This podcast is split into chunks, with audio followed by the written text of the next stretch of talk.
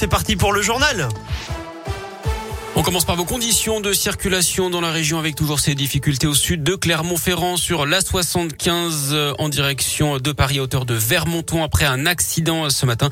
Trafic ralenti sur 2 à 3 km. C'est compliqué également aux abords de Saint-Etienne sur la nationale 88. Ça se passe entre le Chambon-Feugerolles et la Ricamari en direction de Saint-Etienne à cause de travaux. Soyez patients.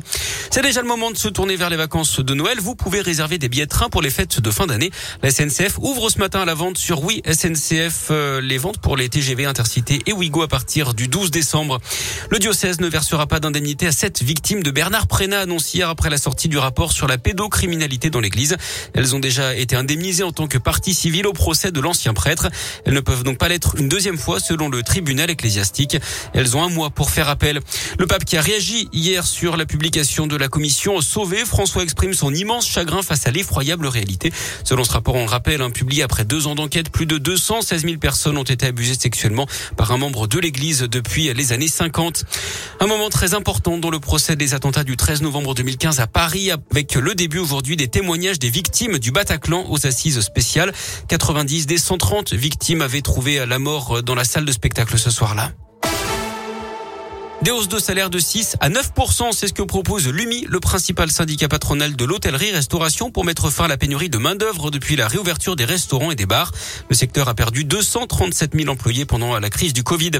Un accident dans l'un. Hier, une voiture a percuté un calvaire, une sorte de croix en pierre sur le bord des routes à Genouilleux, juste au-dessus de Villefranche-sur-Saône. Deux femmes de 17 et 53 ans ont été blessées et ont dû être désincarcérées.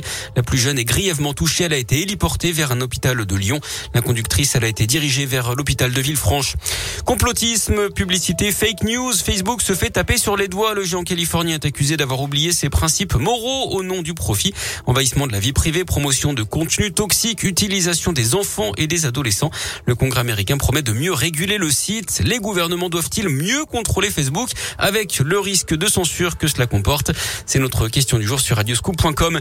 Et puis le nouveau doyen des Français habite près de chez nous. Marcel Meis est de Saint-Romain en Galles, au sud de Lyon. À 112 ans, il devient le plus âgé des Français après le décès de Jules Théobald qui avait trois mois de plus que lui.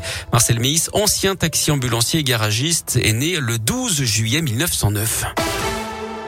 Du foot avec les demi-finales de la Ligue des Nations Italie-Espagne ce soir. Demain, la France affrontera la Belgique.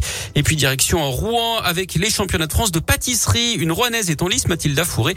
À 23 ans, elle est responsable des pâtisseries dans l'une des plus belles maisons de France, chez Trois Gros à Ouche, dans la Loire. Elle aura deux épreuves à réaliser en l'espace de 4h30.